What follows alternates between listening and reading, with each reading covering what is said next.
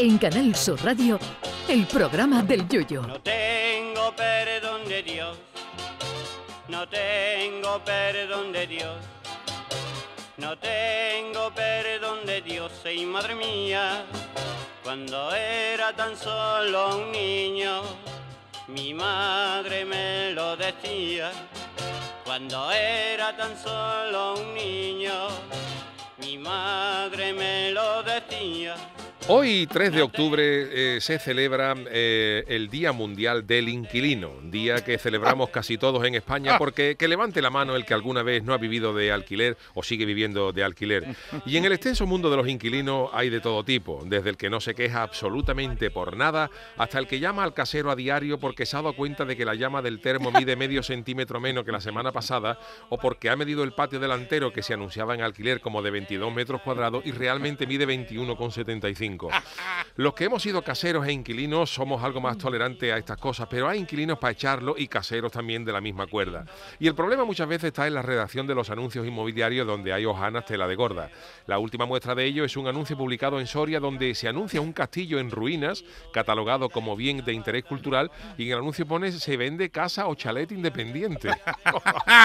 los anuncios de los portales inmobiliarios tienen su guasa y cuanto más chungo sea el sitio, más se cuida la redacción del anuncio. Así, por ejemplo, te puedes encontrar que una casa que se anuncia como con piscina privada, lo que tiene en realidad es un charco grande en la entrada de medio metro de profundidad que no se seca ni en agosto. También me hace gracia cuando se publica el anuncio de una casa que pone para entrar, porque claro, yo no conozco a nadie que quiera una casa para quedarse fuera.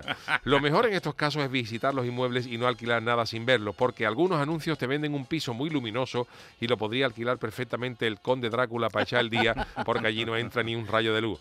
Otros pisos son tela de frío y cuando dice que se admiten mascotas se deben referir a un oso polar o a una foca, que son los únicos animales que resistirían tal clima en invierno.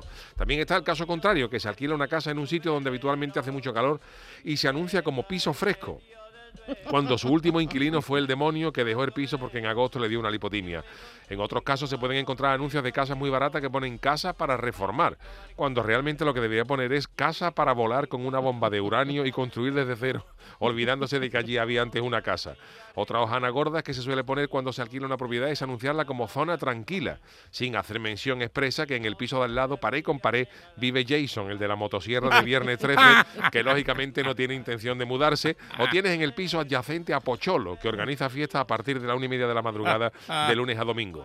También hay que tener cuidado con esos inmuebles que se anuncian como cercanos al metro, porque luego compruebas que de primera mano que llegas antes andando al trabajo que a la parada del metro. Pero no toda la hojana la dan los caseros, que también hay inquilinos que se presentan como de máxima solvencia y pagan menos que un alcalde en un bar de pueblo. En fin, que felicidades a todos los inquilinos de España a los que dedicamos hoy nuestro programa. Va por ustedes, señores. Ay, mi velero, velero mío, Canal Sur Radio. Llévame contigo a la orilla del río. El programa del Yoyo.